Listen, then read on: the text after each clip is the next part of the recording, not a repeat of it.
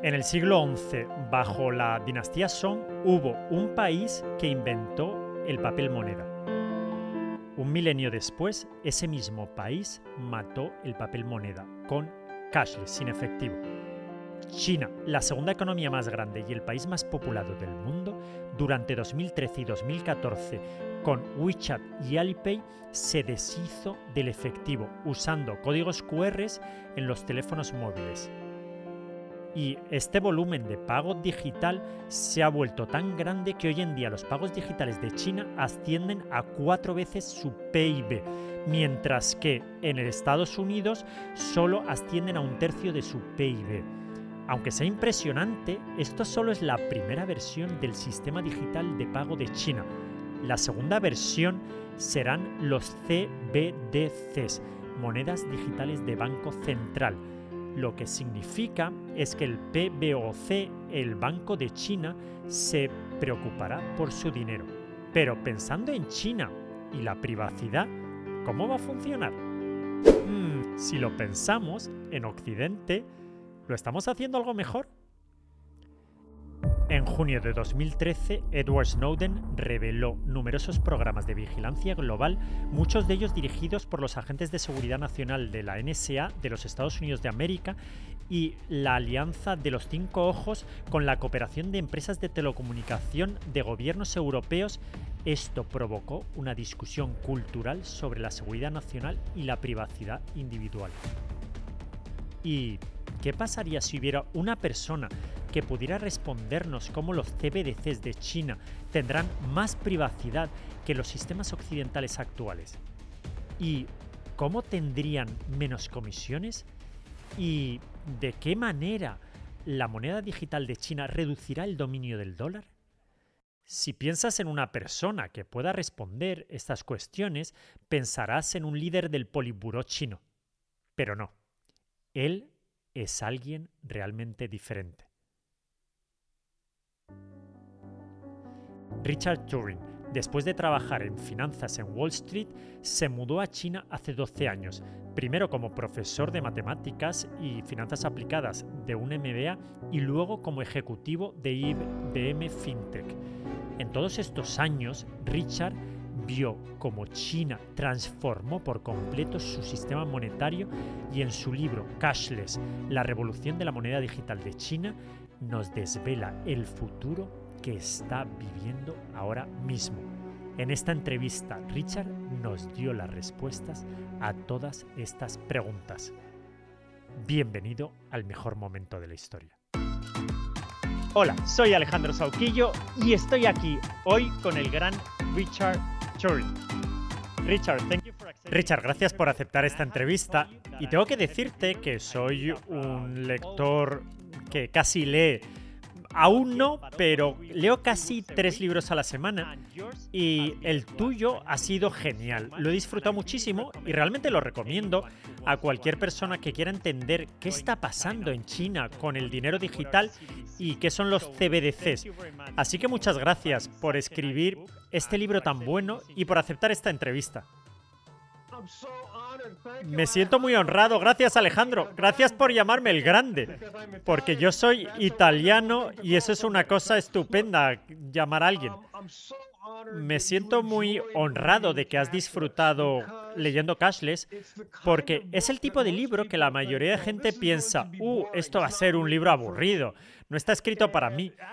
Y de hecho, hice todo lo que pude para hacer que Cashless fuese una lectura interesante, porque tomé ejemplos reales de mi vida en China y traté de hacerlo para que todos pudieran acceder a este libro, y no solo para las personas que están en la banca o en fintech, es para todos. Y la razón por la que creo que es tan importante es porque todos tenemos lo que yo llamo un futuro de moneda digital compartido. Todos vamos a usar un euro digital, un, un dólar digital.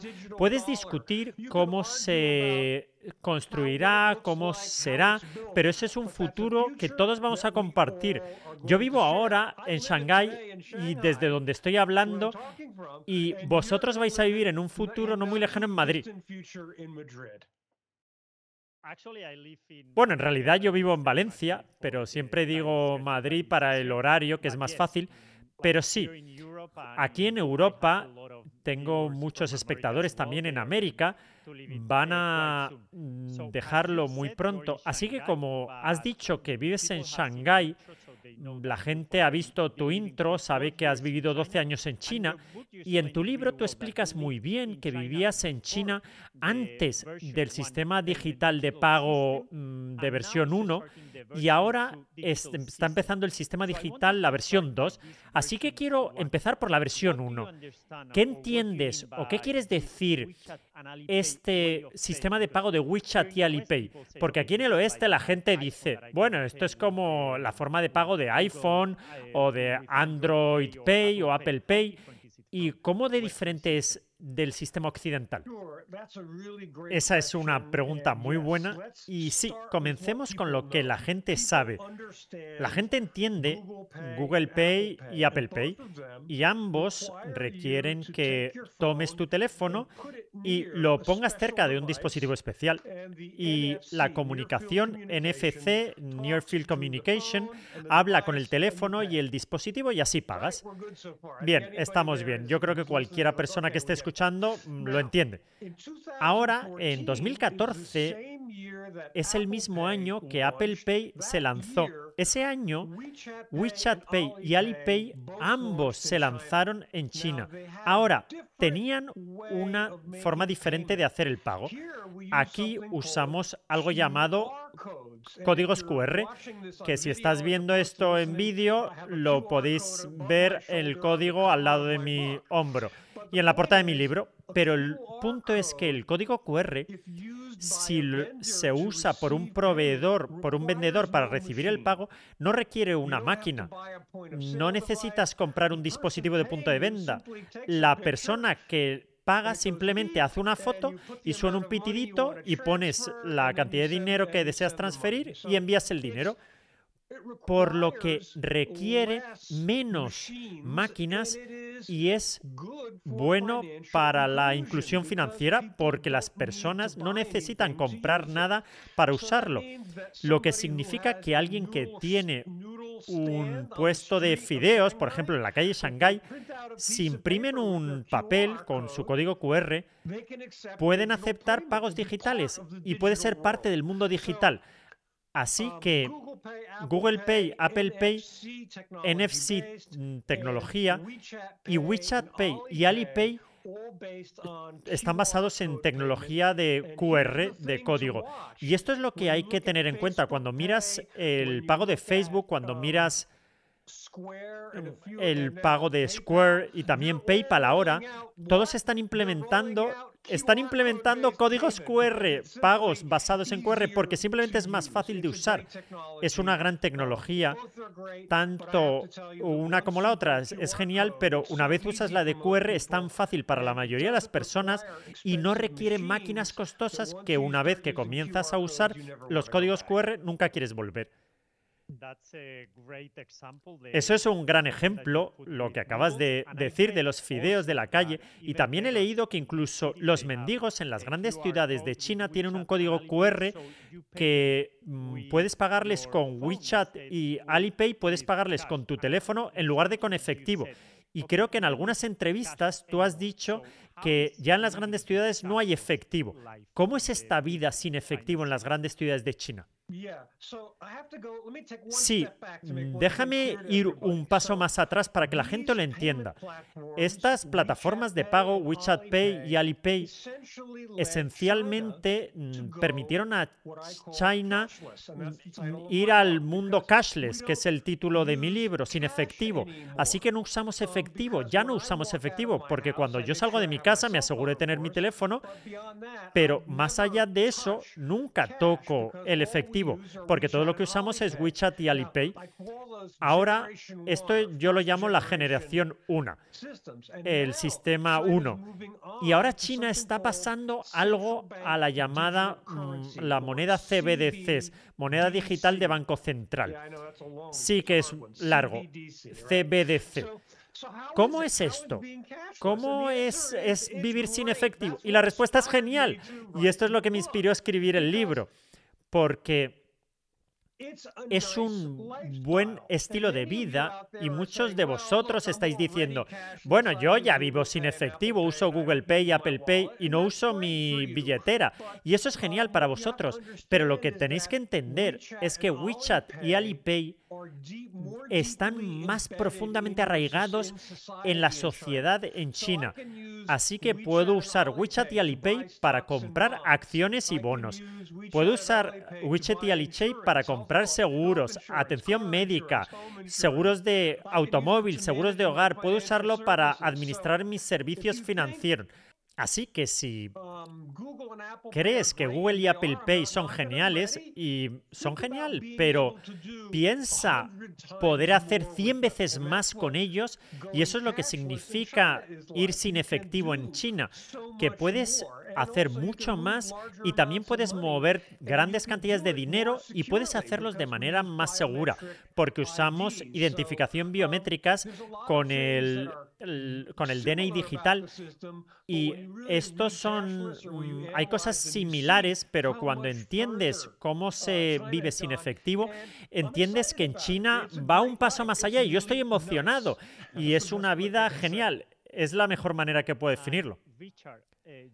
Sí, y Richard, mm, tú has dicho que cuando Apple mm, lanzó Apple Pay, lanzó con NFC en lugar de los códigos QR, has explicado muy bien en tu libro que había un deseo diferente para este dinero digital, porque mientras que el, el Banco de China quería hacer una mayor inclusión para el sistema bancario para muchas de las personas, lo que Apple quería era vender más iPhones, porque el iPhone 6 en realidad tenía la tecnología NFC, mientras que los iPhones anteriores no la tenían. Así que quería mm, preguntarte que tú has dicho 100 veces más y en algunos otros sitios he leído que los pagos digitales en China son 50 mm, veces mayores que en Estados Unidos.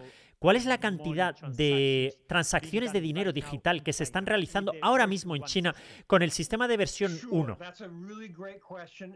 Seguro. Eh, y tú, me ha gustado mucho la pregunta eh, porque en 2014, cuando Apple lanzó Apple Pay, yo lo llamé exclusión financiera por diseño. Porque si tenías un Apple 5, 4 o una generación anterior de iPhone, no estabas incluido. Debes comprar el nuevo teléfono para usar el nuevo mm, Apple Pay. En WeChat, Pay y Alipay, cuando lanzaron las aplicaciones para que diseñaron la aplicación para que trabajara con el teléfono inteligente más barato que estaba disponible en el mercado, o los que ya tenían varios años y no los mejores. Así que la idea era hacer que todos estuvieran disponibles para usar Alipay y WeChat Pay.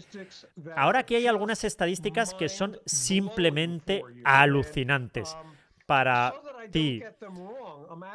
Ah, para no malinterpretarlas, voy a ir a un... Para los que estáis en podcast no lo vais a escuchar. Para los que están escuchando, voy a cambiar, lo que estáis mirando, voy a cambiar un poco el fondo. Pero aquí están los números. El pago digital móvil en 2020 en China, o 2021, perdóname, valía 62 billones de dólares. Eso es solo un número grande y dices, bueno, ¿eso qué significa? Veámoslo en relación con el PIB de China. Por lo que el pago de móvil fue cuatro veces el PIB de China, que es de 15 billones de dólares. Entonces, el pago móvil es cuatro veces el PBI de China. Ahora vamos a ir a Estados Unidos. Estados Unidos, para comparar, déjame decirte que el pago móvil es tan pequeño que ni siquiera podemos usarlo como una comparación. Y eso está bien. La gente dice, bueno, no usamos pagos móviles, usamos tarjetas. Así que si miramos todo el pago de crédito eh, de tarjeta en Estados Unidos es aproximadamente 8 billones de dólares. tarjetas de crédito, tarjetas de débitos, que se llaman tarjetas de uso general. Y eso es un tercio del PIB de los Estados Unidos, que es 23. Así que, espera un segundo. Para cualquiera que me dice, mm, Rich, yo tengo Google Pay, Apple Pay, Visa, Mastercard, tengo la misma vida digital que tienes en China, si eso es verdad, ¿por qué es tu pago digital solo que vale un tercio de tu PIB y por qué China vale cuatro veces el PIB de China?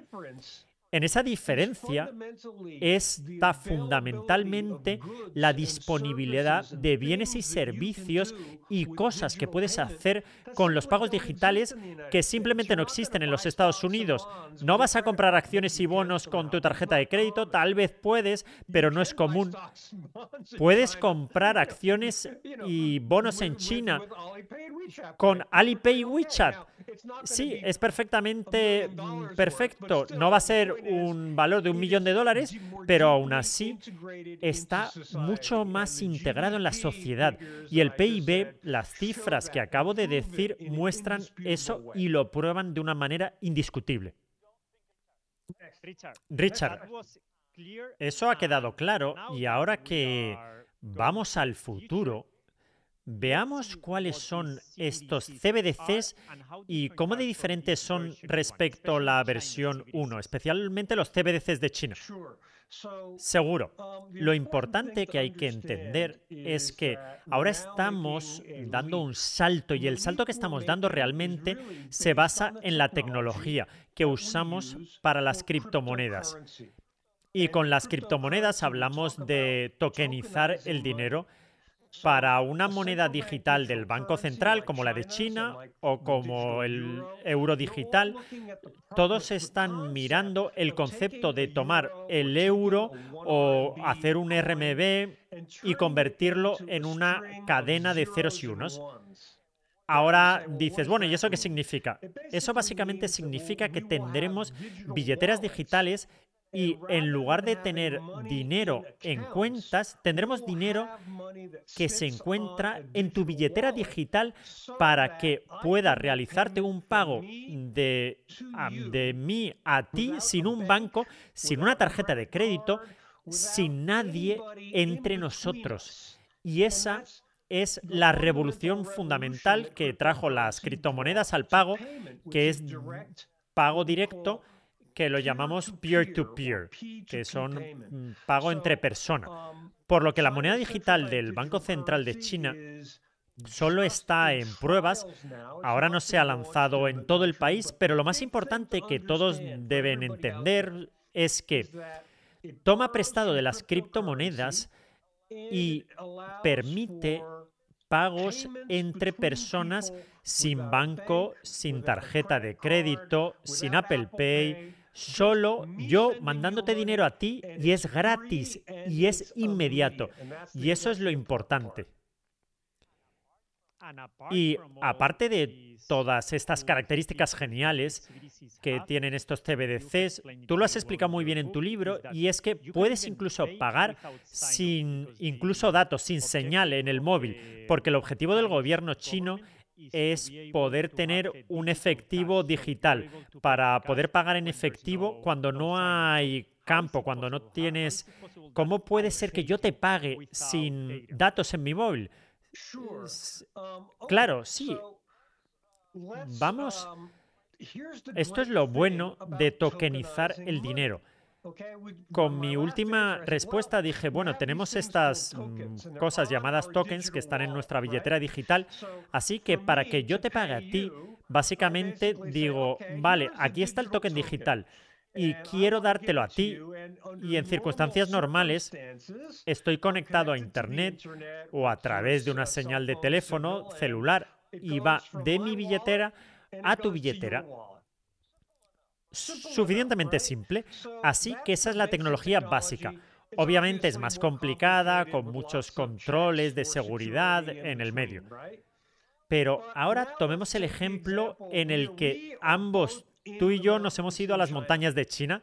De acuerdo, porque me gusta ir de excursión y yo voy de excursión en las montañas y puedes ir a lugares donde no hay señal, no hay cobertura, tiene sentido, estamos muy alejados y estamos a 12.000 o 14 o 4.000 metros y no tenemos cobertura. Entonces, ¿cómo nos pagamos? Recuerda antes, cuando hablamos de Apple Pay y Google Pay, dije que usan algo llamado NFC, Near Field Communication.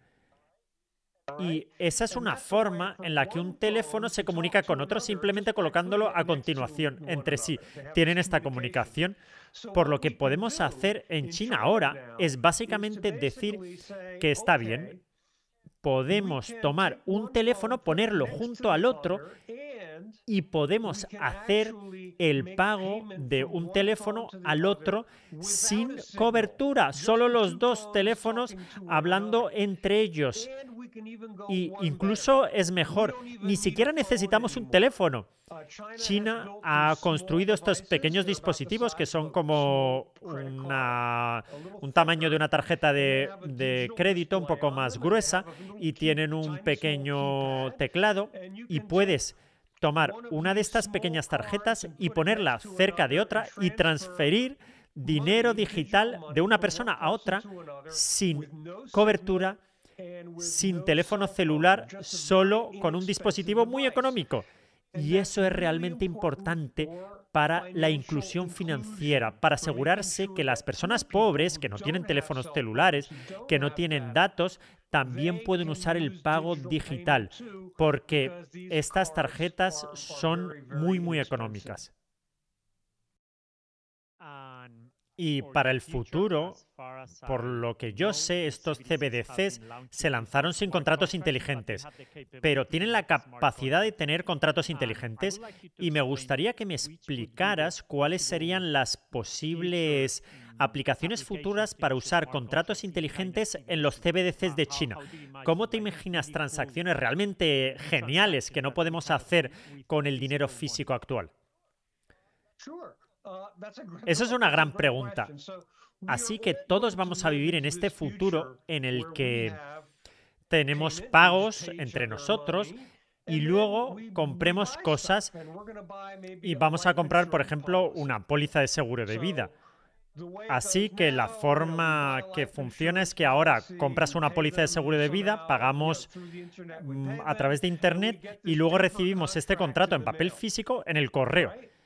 Bien, pues, ¿qué sucede si vamos a un futuro en el que decimos, bien, mi póliza de seguro de vida tiene que pagarse dos veces al año? Y la póliza ahora se puede incluir en un contrato inteligente que en realidad está dentro de mi billetera digital. Por lo que ahora los pagos se pueden realizar automáticamente dos veces al año para la empresa y no se trata de yo simplemente tener mi contrato. Mi esposa también está nombrada en el contrato. Ella podría también tener un token digital que tiene el contrato inteligente. Yo puedo dárselo a mi esposa, se lo puedo dar a mi hijo, se lo puedo dar a mi madre, a quien sea. Pero todas estas personas que figuran en la póliza de seguro de vida también pueden obtener una copia a través de un token digital. Por lo que tenemos esta nueva forma de mandar contratos, estamos pensando en los contratos con un pedazo de papel, con una firma, y tengo que tenerlo en mi lugar especial, en mi apartamento o en algún sitio en el banco, esperando que no se queme. Pero ahora vamos a ver un mundo donde el contrato también se incluirá en el dinero.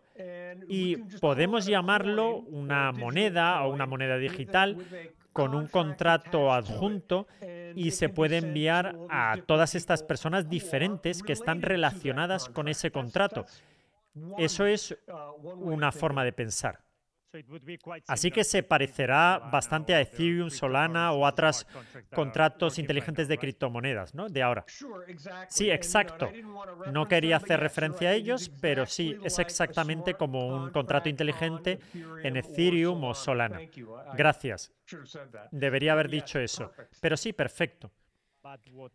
Pero lo que no tienen las criptomonedas y lo que la mayoría de los países no tienen en Occidente, que lo has nombrado al principio de la entrevista, es la, mm, el DNI digital. Así que puedes explicar cómo funciona esta identificación digital en este momento y cómo funcionará con los CBDCs en el futuro. Seguro. Um, Eso es un tema muy interesante porque lo que está teniendo mucho atención en las noticias, leemos en la moneda digital tanto las criptomonedas como las monedas digitales de los bancos centrales, pero necesitamos dos cosas para que realmente trabaje con la moneda digital. Y una está, la moneda digital, necesitas la forma digital de dinero, pero la otra es que necesitas una forma digital de identificación, necesitas una forma de decir, hola, mi nombre es Alejandro y necesito hacer, mm, y yo soy Richard y yo soy digital.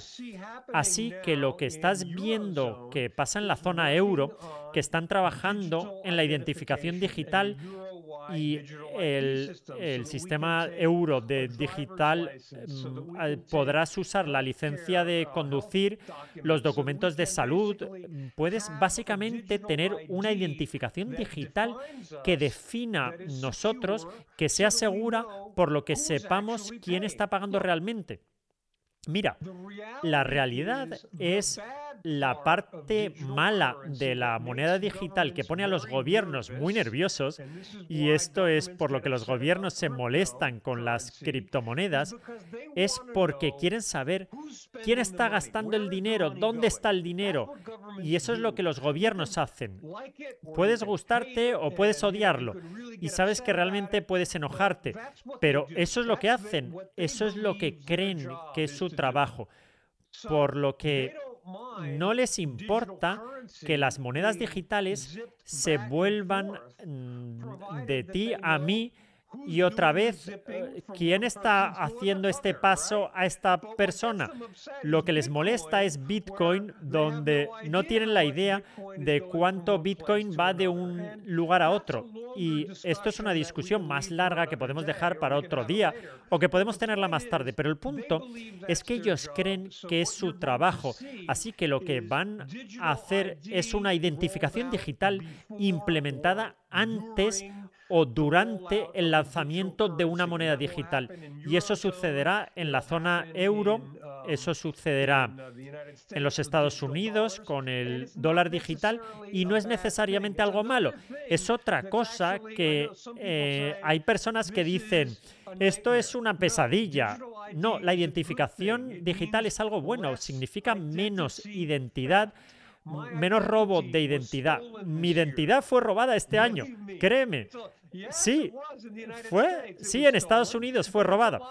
Y es muchísimo trabajo resolverlo.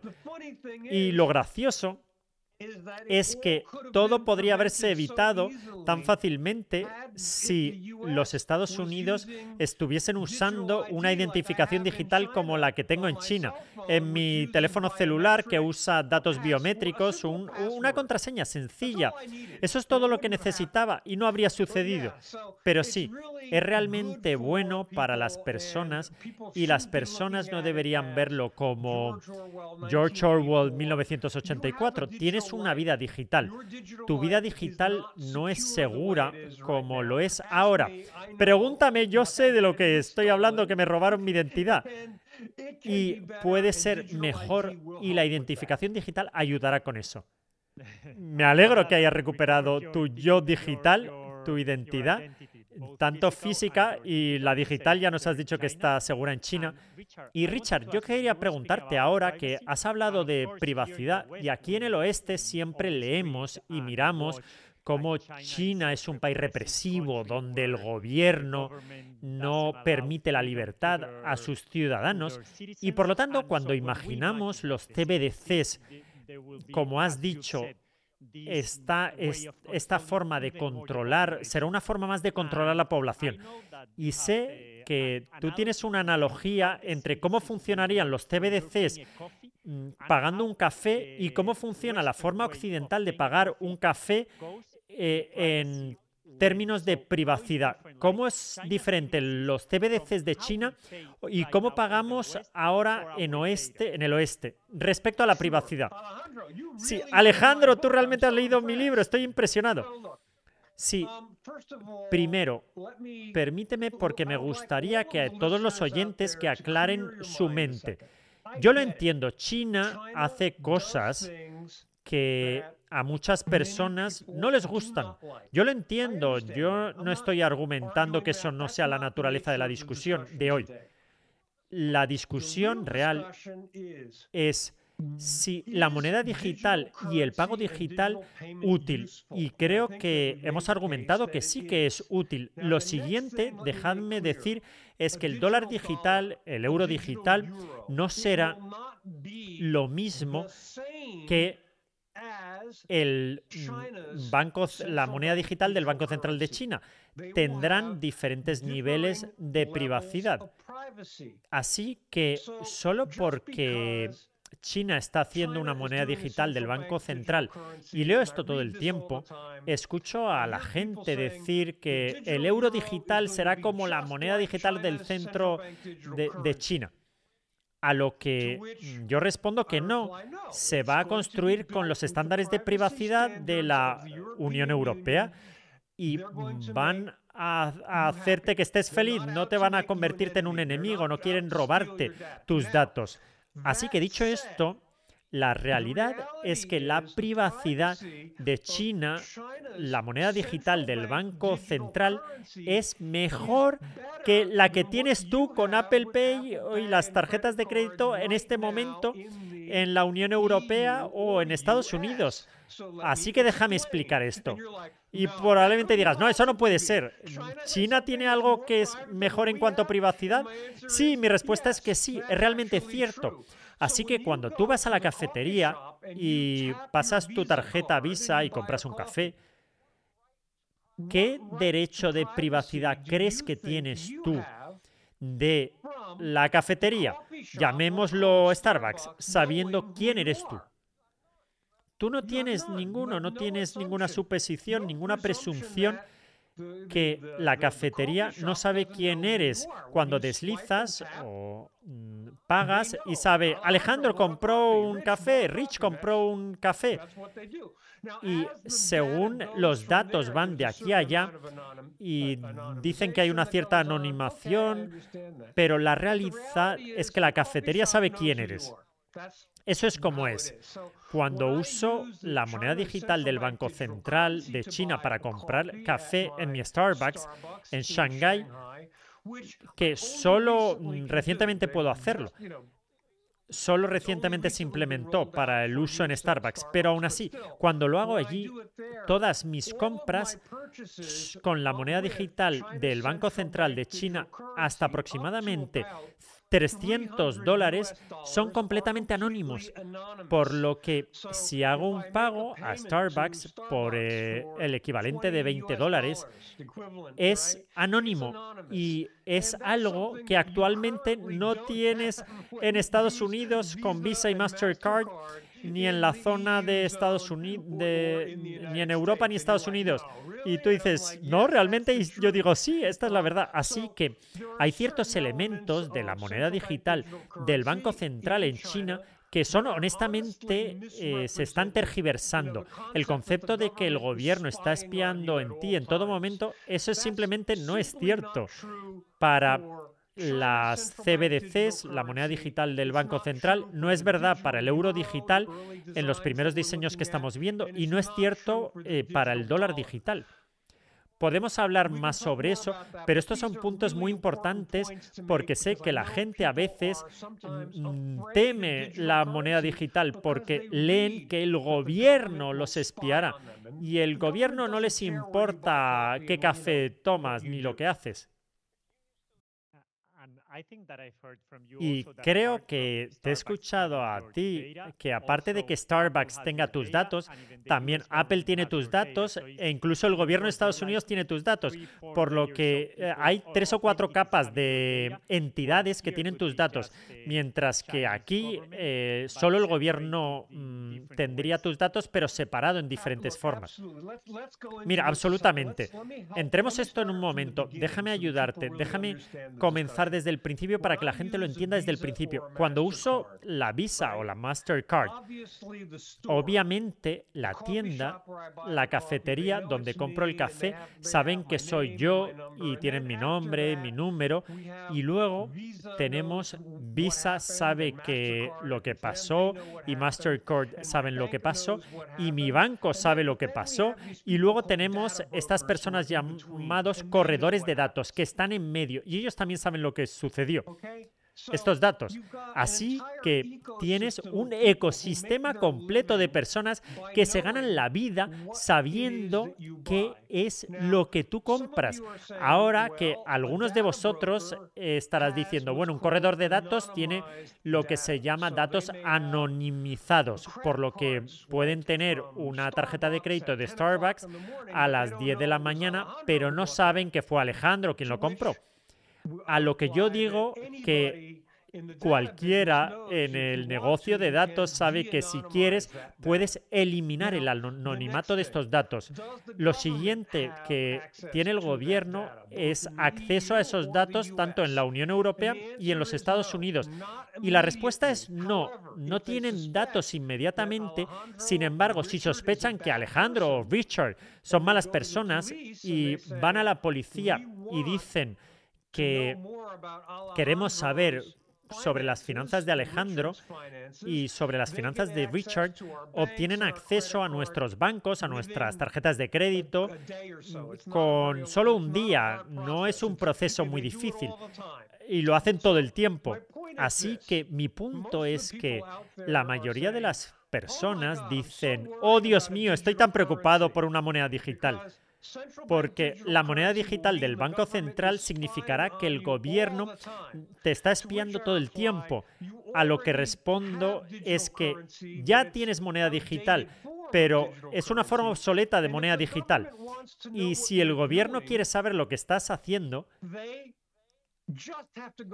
ellos simplemente tienen que ir a la policía, obtener una orden judicial y averiguarlo. Y es lo mismo, lo oigo todo el mundo.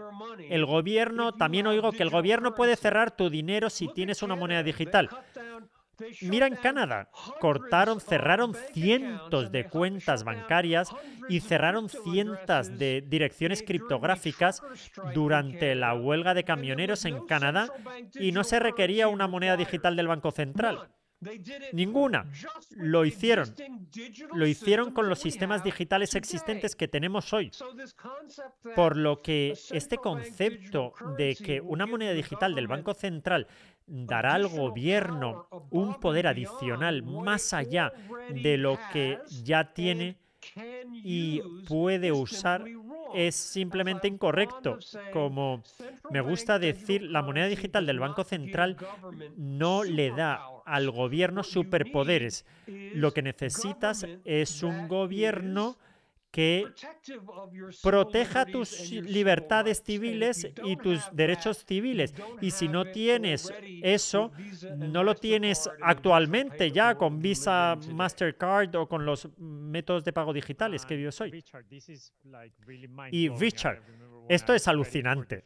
Recuerdo que cuando lo leí por primera vez, también creo que incluso en el mismo nivel de ser alucinante es que he estado leyendo que el sistema de dólar que hemos estado viviendo durante los últimos 100 años o, después de la Primera Guerra Mundial, el dólar se convirtió en la moneda dominante del mundo y tú has declarado que crees que estos CBDCs de China podrán reducir este dominio. ¿Qué piensas de esto? Sí, seguro. Hablemos de esto. Mira, esto es un tema importante. Tenemos una guerra entre Rusia y Ucrania y déjame hacer una declaración primero. Y esto es una declaración aprobada por el Departamento de los Estados Unidos de Estados Unidos y dice que China de ninguna manera está usando su sistema financiero para ayudar a Rusia a evitar las sanciones. Así que permítame que haga eso claro. China no está usando su moneda digital, la nueva mm, moneda digital, y no tiene ningún plan de usar la moneda digital para ayudar a Rusia es demasiado nuevo y demasiado inmadura y tampoco tiene ningún plan, rechazó el plan de usar su sistema de mm, tarjetas de créditos que se llama Union Pay, que es equivalente a Visa en China, y no está usando el pago de Union Pay para ayudar a Rusia, a Rusia y no está usando otros sistemas de transferencia bancaria llamados SIPs la razón es que digo esto es porque desde este punto, ahora que hemos establecido esto, miramos hacia el futuro. Y nosotros estamos mirando 10 años, 5 a 10 años en el futuro. Y ahora esto es lo que va a suceder. Claramente, con las acciones estadounidenses, los países, no solo China, sino muchas naciones, tienen miedo de que su dinero y sus capacidades de pago se puedan cortar, porque somos dependientes en un sistema de transferencia de dinero llamado SWIFT. SWIFT, que también está en Europa, y así que Rusia fue expulsada del sistema SWIFT, así que no tiene acceso para enviar dólares o enviar efectivo alrededor del mundo. Así que estamos yendo hacia un futuro en el que los países tenemos que minimizar los riesgos y eso es un riesgo para nosotros. Dependemos al 100% de SWIFT para mover el dinero en todo el mundo y eso se puede detener. Así que miras a, Arabia Saudí ahora que está examinando si pueden usar la el yuan, el RMB, con un sistema de transferencia que es propiedad de China para comprar y vender petróleo. Está bien, y eso es lo que llamo es una buena gestión de riesgos para China, porque así China, si tiene problemas con Estados Unidos, no se les puede impedir que compren petróleo de Arabia Saudí. Así que en el futuro se habla de que tal vez, según mi libro, según mi libro, lo que China va a hacer es usar el digital yuan para apoyar el comercio. En otras palabras, si deseas comprar un contenedor de productos de China, puedes comprarlo como lo haces ahora comprando dólar o podrás usarlo un yuan digital o el, CB, o, el, CBDC de China, que es lo mismo. Y mi tesis en el libro es que será más barato y más rápido y más fácil de comprarlo usando el digital yuan y eso es por eso que la gente comenzará a cambiar. Y por eso en 5 o 10 años lo que veremos es la disminución en el uso del dólar comprando cosas de China y un incremento creciente del yuan digital. Y creo que eso cambiará la composición. ¿Significa que el dólar está muerto? No. Nadie está haciendo este argumento que el yuan digital va a matar al dólar. Nadie en el gobierno de China dijo ninguna de estas cosas. Solo está reduciendo la dependencia de China del dólar y aumentando el uso del yuan digital y el yuan normal para estas transacciones de importación y exportación. Ahora, si tomas un pequeño porcentaje del dólar, pero como el dólar es tan grande, si solo quitas el 5 o el 6%, eso es un gran cambio en nuestro mundo. Así que esto es como va a funcionar. Y podemos buscar en un mundo de 5 o 10 años, mirar a largo plazo. No la próxima semana o esto va a ocurrir. Mirar en un horizonte de 5 o 10 años y vamos a ver este cambio que va a ocurrir. Y yo diría que estamos viendo ya que esto ya está ocurriendo. Tan pronto como viste que Arabia Saudí está hablando la compra de petróleo de China en yuanes, el mundo ha cambiado fundamentalmente. Y Richard, ya que estamos mirando a largo plazo, como decías, ahora quiero tener una imagen más amplia. Quiero volver a nuestra historia como especies y nosotros evolucionamos en África y hace como unos 100.000 años salimos de nuestra tierra natal, todos somos africanos. Así que comenzamos a viajar por todo el mundo y alrededor de hace 30.000 años, bueno, hay distintas opiniones, pero hace 30.000 años los Homo sapiens ya habían colonizado todo el mundo, en todos los continentes, pero luego, debido al cambio climático, especialmente América y Oceanía, también se, se aislaron. Más tarde, con los españoles y Cristóbal Colón y los exploradores europeos que mm, exploraron haciendo cosas no muy bonitas, redescubrieron el mundo.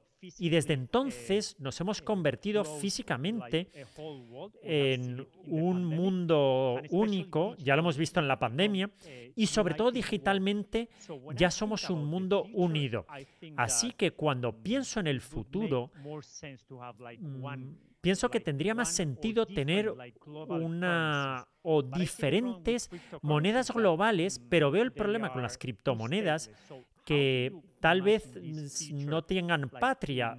Entonces, ¿cómo te imaginas tú este futuro dentro de 50, 100, mil años? Bueno, a lo mejor mil años es demasiado, pero ¿cómo ves esta forma de interactuar de una manera global que vamos a necesitar como especie humana? Sí, mira, eso es una pregunta maravillosa. Una corrección, porque como estoy en China, tengo que decirte que el almirante Zheng Ha Zheng, Z-H-E-N-G, Zhang Ha, descubrió América en 1452 y con una flota que circunnavegó el mundo pero dejaré el factor histórico para otro podcast. Pero mira, primero, a mí me gustan las criptomonedas. Yo no tengo mm, amigos, si sois fanáticos de las criptomonedas, normalmente la gente de criptos odia la moneda digital del Banco Central. Vas a usar todo, vas a usar monedas estables, criptos y vas a usar algún tipo de moneda que tendremos en el futuro. ¿Y qué tendremos en el futuro? Probablemente algo que se asemeje en cierto punto a la hora muerta moneda de libra de Facebook, que no es un concepto nuevo. El concepto de que creas una, un montón de monedas y pones 40% de dólar, 20% de euro, 20% de lo que sea, y creas toda esta canasta de monedas para que esta canasta sea un promedio de estas monedas, cuando la usas y eso es esencialmente lo que Facebook eh, Libra quería hacer, pero Facebook Libra quería hacerlo sin preguntar a los gobiernos, quería hacerlo por su cuenta. y francamente no era tan mala la idea. Si hubieran aceptado a KYC, eh, conocer a, mi, a tu cliente y antilavado de dinero, habrían obtenido mucho más con su proyecto, pero eso es otro problema. Pero puedo decir que creo que algún día vamos a tener estas monedas que serán canastas porque es como el futuro se basa en el pasado.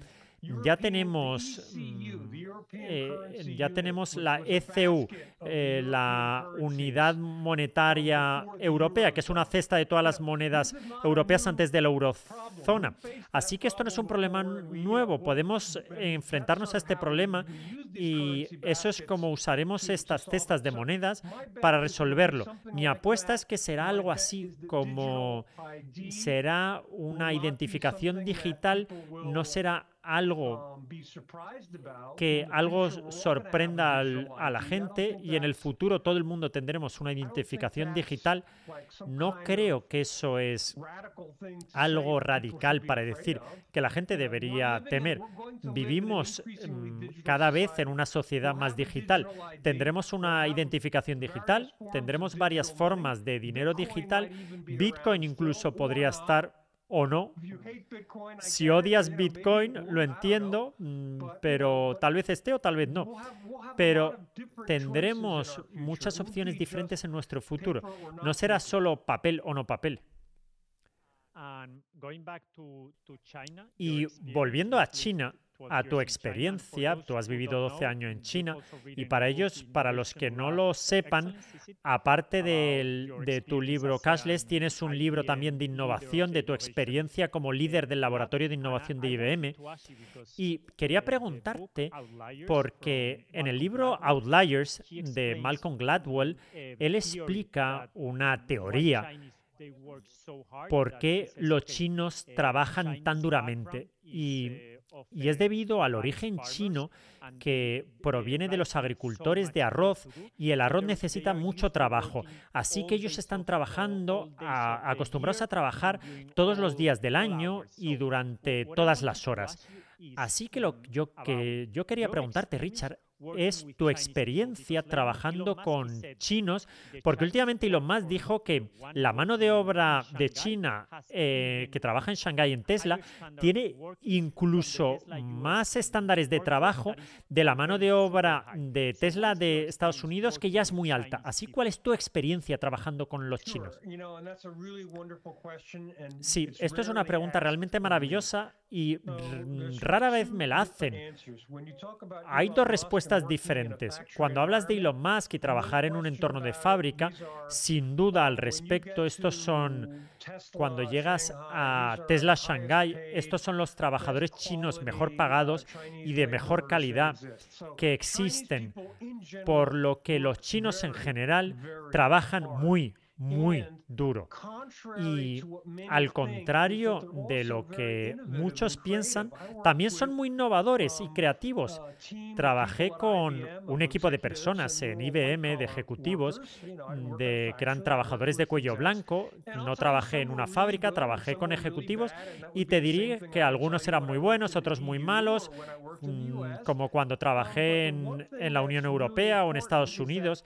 Pero lo que es muy importante es que hay esta perspectiva de que de alguna forma los trabajadores de China no son creativos o no piensan eso no es cierto. Los ejecutivos que yo conozco eran pensadores rápidos, muy buenos resolviendo problemas y la mayoría de ellos trabajaban o muchas, muchas horas. No todos. Eso es una generalización estúpida. Pero como dijiste en, en, mi libro, no había miedo. Si había que trabajar horas mm, largas, mm, podías trabajar sábado y domingo. Y eso no sería una pregunta imposible cuando, en mi experiencia trabajando para un banco italiano, y si tuviera un empleado del banco y si tuviéramos que hacer algo durante el fin de semana, sería prácticamente imposible. Preguntar a un empleado italiano. Yo soy italiano, por cierto. Ah, ¿eres italiano? Sí. Sí. Sí, seguramente, claro. ¿Hablas italiano? completamente italiano. Yo tengo un pasaporte un pasaporte italiano. Tengo un eh, pasaporte eh, italiano. También uno americano. Pero, También uno americano. Pero- Mamma mía. Sí, pero si preguntas a un italiano que trabaje durante el fin de semana, olvídate. Pero si preguntas a un chino que trabaje durante el fin de semana, un ejecutivo de una gran empresa, te dice que no hay problema, no es una gran cosa. Así que los trabajadores chinos son muy buenos, no son robots sin sentido, son creativos, son inteligentes, hacen cosas, resuelven problemas. y sí, Así que son geniales. ¿Son perfectos? No. Pero Son muy, muy buenos trabajadores, seguro. Lo son. Y la gente necesita entender eso. Y esto es muy interesante, esta parte creativa que has comentado, porque te iba a preguntar sobre esa. Porque en tu libro está muy claro que al principio todas las empresas tecnológicas de China, tal vez porque empezaron más tarde que las estadounidenses, empezaron a copiar a las de Silicon Valley. Pero ahora las empresas de Silicon Valley están copiando las características de WeChat y Alipay con todas estas mini apps que son alucinantes para un occidental. Sí, mira, ¿sabes, Alejandro? No me he divertido tanto en un podcast en mucho, mucho tiempo. Mis amigos, si habéis llegado hasta este punto del podcast, por favor, escuchad lo que voy a deciros. China innova. Ahora sé que alguien en- dice, no, no, no, copian. Tú, copiaron Twitter, robaron la in- protección intelectual de Estados Unidos. No, no estoy discutiendo, no, eso no es el debate. La, el tema es que, ¿qué hicieron con eso? ¿A dónde llegaron? Y muchos aún ven China como un país eh, en el sector técnico que simplemente copia. Pero cuando ves WeChat y Alipay o los, la moneda digital de Banco Central, déjame preguntar, ¿alguno de vosotros habéis pagado con QR en Europa en 2014? No, no, nadie lo hizo. Cuando miras Alipay, WeChat, estas son empresas innovadoras y son demostrablemente una innovación china única. Y ahora cuando miras a tu teléfono y miras la aplicación número uno en el planeta es TikTok, no es que China tenga suerte. Están innovando, están tomando inteligencia artificial, están haciendo cosas que las empresas tecnológicas de Occidente nunca pensarían hacer, que es construir todo este ecosistema de vídeos cortos para que China, o sea, que China es tremendamente innovadora. Y mm, que no se engañen pensando que mm, había un, un artículo de Harvard del Business que decía en 2017, el, el artículo decía, ¿por qué China no puede innovar? Uy, ese catedrático que escribió ese artículo pasará a la historia por estar realmente equivocado. Así que no pienses en eso, China innova. Y si ya estás leyendo artículos de periódicos y dices que China no puede hacer esto, China no puede hacer eso, mira con mucha atención a la persona que está escribiendo ese artículo y por qué lo está escribiendo. Porque China puede innovar y puede hacer mucho. Y sabes que si, oh, les tomará 20 años, China es rápido, se gradúan con más doctorados y másters de, de nivel de estudiantes de ciencia y tecnología que nadie en el planeta. Pueden innovar, sabes, muy, muy rápido. Y creo que también leí en tu libro que en 2019 las mm, solicitudes de patentes de China sobrepasó las de Estados Unidos. Así que la innovación es excelente. Pero como tú, Richard, casi eres mitad chino, mitad chino, mitad italiano, mitad americano, quería innovar también en este podcast, que lo hacemos generalmente en mi canal, y es que yo quiero que juguemos un juego contigo, Richard. Ah, me encanta. Y es el juego de una única palabra. Así que únicamente tienes que responderme con una palabra, nunca repetirla, a diferentes conceptos que te voy a decir.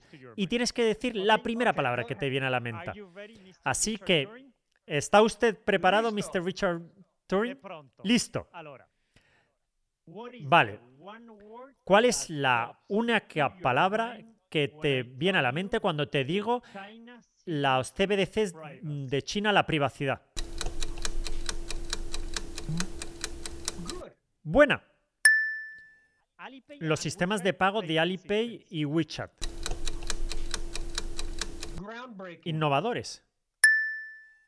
Los CBDCs de Rusia, que no hemos hablado, que han dicho que hacia final de este año, principios del año que viene, saldrán. Peligrosos. Criptomonedas. Muy peligrosos. Son dos palabras, lo siento. Y encima repetidas. Has cometido un doble crimen, pero lo dejaremos. Sí, se me olvidó. Vale, vale, espera, tengo que volver.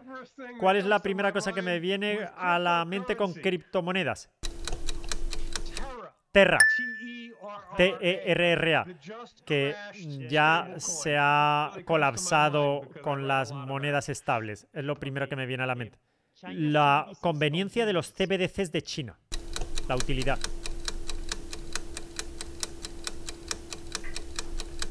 Inmejorable. Imbatible. La conveniencia es imbatible. El futuro del dólar.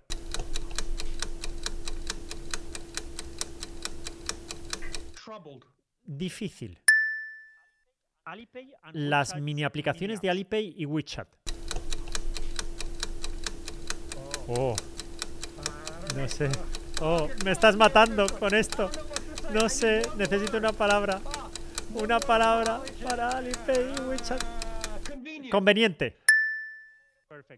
Digo conveniente, lo digo porque lo uso para comprar en el supermercado, para mm, hay un mini programa, mm, trae toda la conveniencia digital a mí y es lo que pienso. Lo siento. Y pero por último, y no menos importante, los CBDCs de China en comercio internacional. Alucinante. Bueno, esos son dos, dos palabras, pero, pero bueno, podemos ponerlas juntas. La- Bueno, la aceptaremos. Richard, ha sido un gran, gran placer. Creo que los espectadores que han llegado hasta aquí, estoy seguro que comprarán tu libro, pero ¿dónde pueden comprarlo? ¿Dónde pueden contar- contactarte también? Alejandro, mira, muchas gracias por leer mi libro. Eres uno de los mejores anfitriones de nunca. Para aquellos que están de acuerdo conmigo o en desacuerdo conmigo y quieren comunicarse conmigo, por favor comunicaos conmigo en LinkedIn o en Twitter. Estoy activo en los dos y me comunicaré para mi libro Cashless, que ve- veáis tal vez detrás mío, pero está disponible en Amazon y también está disponible en Kobo y en un montón de otros mm, libros, 50 libros, librerías digitales por el mundo. Se ha traducido al polaco, así que tengo una edición polaca, una versión polaca, pero por favor, echadle un vistazo a los lugares más fáciles, por supuesto, en Amazon. Tendrás que traducirlo al español. Siento interrumpirle. Ya tengo la persona para, para hacerlo. Sí, pero me encantaría saber de ti si no estás de acuerdo o estás de acuerdo. Algo no me hace más fácil que hacer un podcast y, que me digan, oye, te escuché con Alejandro y estoy muy en desacuerdo, muy en acuerdo. Así que muchas gracias, Alejandro. Y antes de que abandonemos, yo tengo una tradición y las tradiciones son tradiciones. Tú vives en China. Y normalmente mis invitados acaban diciendo la frase que yo normalmente empiezo, que yo suelo decir, hola, soy Alejandro Sauquillo y estoy aquí para que triunfes. Y yo quiero que digas, hola, soy Richard Turing y estoy aquí para que triunfes. ¿Qué significa? Hola, soy Richard Turing y estoy aquí para que triunfes. Para triunfes. Para, que triunfes. triunfes. Para que triunfes. That one I don't know. Okay. Hola a todos, yo soy Ricardo Turín, yo soy aquí para... I forgot. Para, tri- para triunfes. Muy bien. Muy bien. Me estaba tan emocionado de poder hablar en español que me olvidé dónde estaba. Para triunfes, ok.